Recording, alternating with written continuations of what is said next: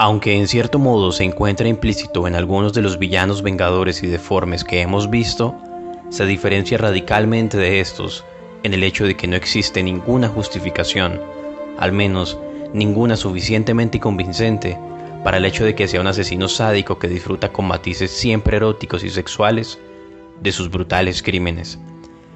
Siempre se ensaña con las víctimas más indefensas posibles, prostitutas, niños u homosexuales.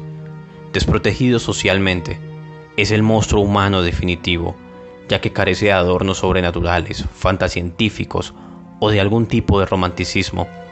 Aunque se haya convertido en un mito perteneciente a la ficción, procede de una realidad innegable y verdaderamente aterradora, la de la crónica negra, la psicología forense, el periodismo amarillo y la criminología.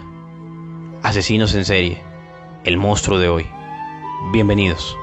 Mi nombre es Alejandro Gómez y esto es Monstruos, un podcast para hablar de los monstruos reales que superan la ficción. Sin máscara alguna o con la máscara definitiva, su propio rostro, sin atributos exteriores de su perversidad, enfermo mental y moral irrecuperable, el psicópata o sociópata asesino es también el perfecto monstruo moderno, la máquina de matar definitiva, eficiente y sin moral. A menudo se nos puede revelar como un ser humano patético, tan víctima de su manía criminal, a veces acompañada por un instinto suicida, como sus propias víctimas. Es la mitología literaria y cinematográfica la que lo ha transformado en un supermonstruo contemporáneo sacándolo del miserable arroyo de la realidad más sucia y convirtiéndolo en mito. Un asesino oculto, diabólico y sofisticado. Lo que más miedo da, claro, es que puede ser cualquiera de nosotros, un vecino simpático, un pariente, nuestro mejor amigo o nosotros mismos. A lo Jenkins a Mr. High.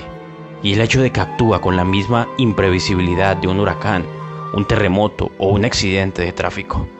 Las malas novelas, la televisión y el abuso lo han desgastado inevitablemente.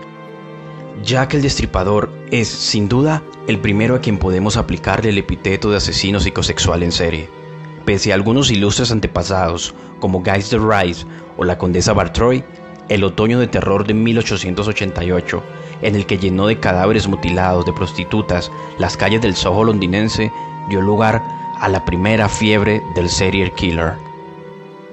Jack, amparado en la popularidad de la prensa impresa, el desarrollo de la psicología, los avances en criminalística y los folletines de su época, aprovechó estos recursos para manifestar su personalidad asesino psicópata, orgulloso de serlo, muy disciplinado y con ansias de popularidad.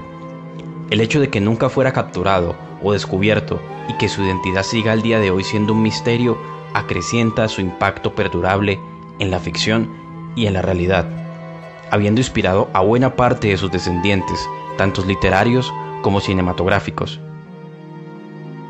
En sus comienzos es un cruce entre el asesino romántico gótico, al que se le buscan motivos que justifiquen sus crímenes, y la figura del psycho killer moderno.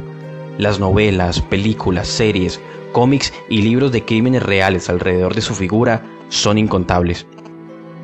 Norman Bates es el punto de partida del serial killer psicopático moderno.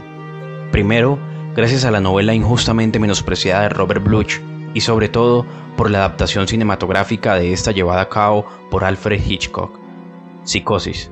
Este mismo personaje lo podemos ver en la serie de Netflix Motel Bates. Y así como Norman Bates, en la cultura pop encontramos muchos más asesinos.